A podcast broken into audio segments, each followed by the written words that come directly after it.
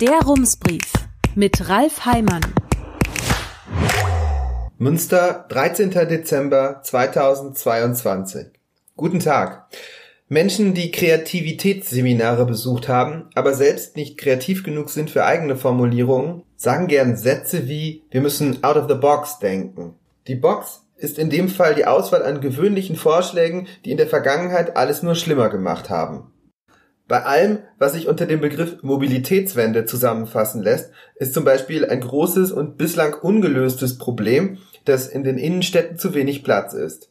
Man könnte so schön breite Gehwege, Radwege und Grünstreifen bauen, wenn am Rand nicht überall Häuser stehen und in der Mitte Autos fahren würden. Wie soll man das lösen?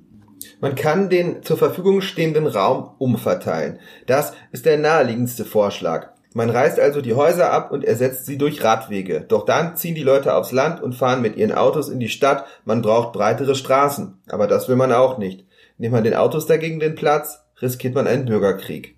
In Osnabrück, der anderen Stadt des westfälischen Friedens, hat man daher auch im Sinne der Harmonie im Straßenverkehr ein bisschen out of the box gedacht und herausgekommen ist eine Schwebebahn. Ja, genau, eine Schwebebahn, wie man sie aus dem 19. Jahrhundert in Wuppertal kennt. Daher kann man sie auch nicht einfach Schwebebahn nennen, sie braucht einen Namen, der etwas mehr hermacht. Vielleicht Flyover, nein, sie heißt Sunglider.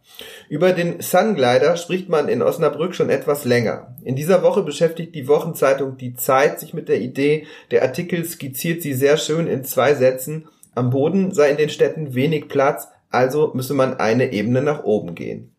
Die Bahn soll aus dem 3D-Drucker kommen und sich selbst mit Strom versorgen. Am Steuer soll eine künstliche Intelligenz sitzen. Schon das würde ein Problem lösen, für das im öffentlichen Personennahverkehr bislang eine Lösung fehlt. Es findet sich kaum noch wer, der die Busse und Straßenbahnen fährt. Aber warum sieht man solche Systeme dann nicht vielfach auf dieser Welt? Es muss einen Grund geben, warum wir solche Systeme nicht vielfach auf der Welt sehen, sagt ein Verkehrsexperte der Uni München in dem Artikel. Aha, wir kommen der Antwort also näher.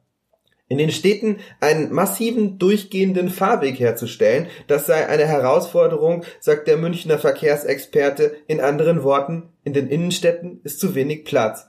Man müsste also gewissermaßen out of the box denken und so käme man wieder weg von der Idee einer Schwebebahn. So weit ist man in Osnabrück allerdings noch nicht. Dort soll der nächste Schritt eine Machbarkeitsstudie sein, die eine Antwort auf die Frage gibt, ob so eine Bahn, Sie ahnen es, überhaupt machbar ist. Und wer weiß, vielleicht ist sie das ja. Möglicherweise gibt es aber auch noch eine andere Lösung, etwas Unterirdisches zum Beispiel. Das soll sich ja im Unterschied zur Schwebebahn in gleich mehreren deutschen Städten durchgesetzt haben. Nennen könnte man so eine Bahn, damit es nicht ganz so staubig klingt, zum Beispiel Moonglider oder vielleicht einfach Fly Under. Herzliche Grüße, Ralf Heimann. Rums, neuer Journalismus für Münster. Jetzt abonnieren. rums.mr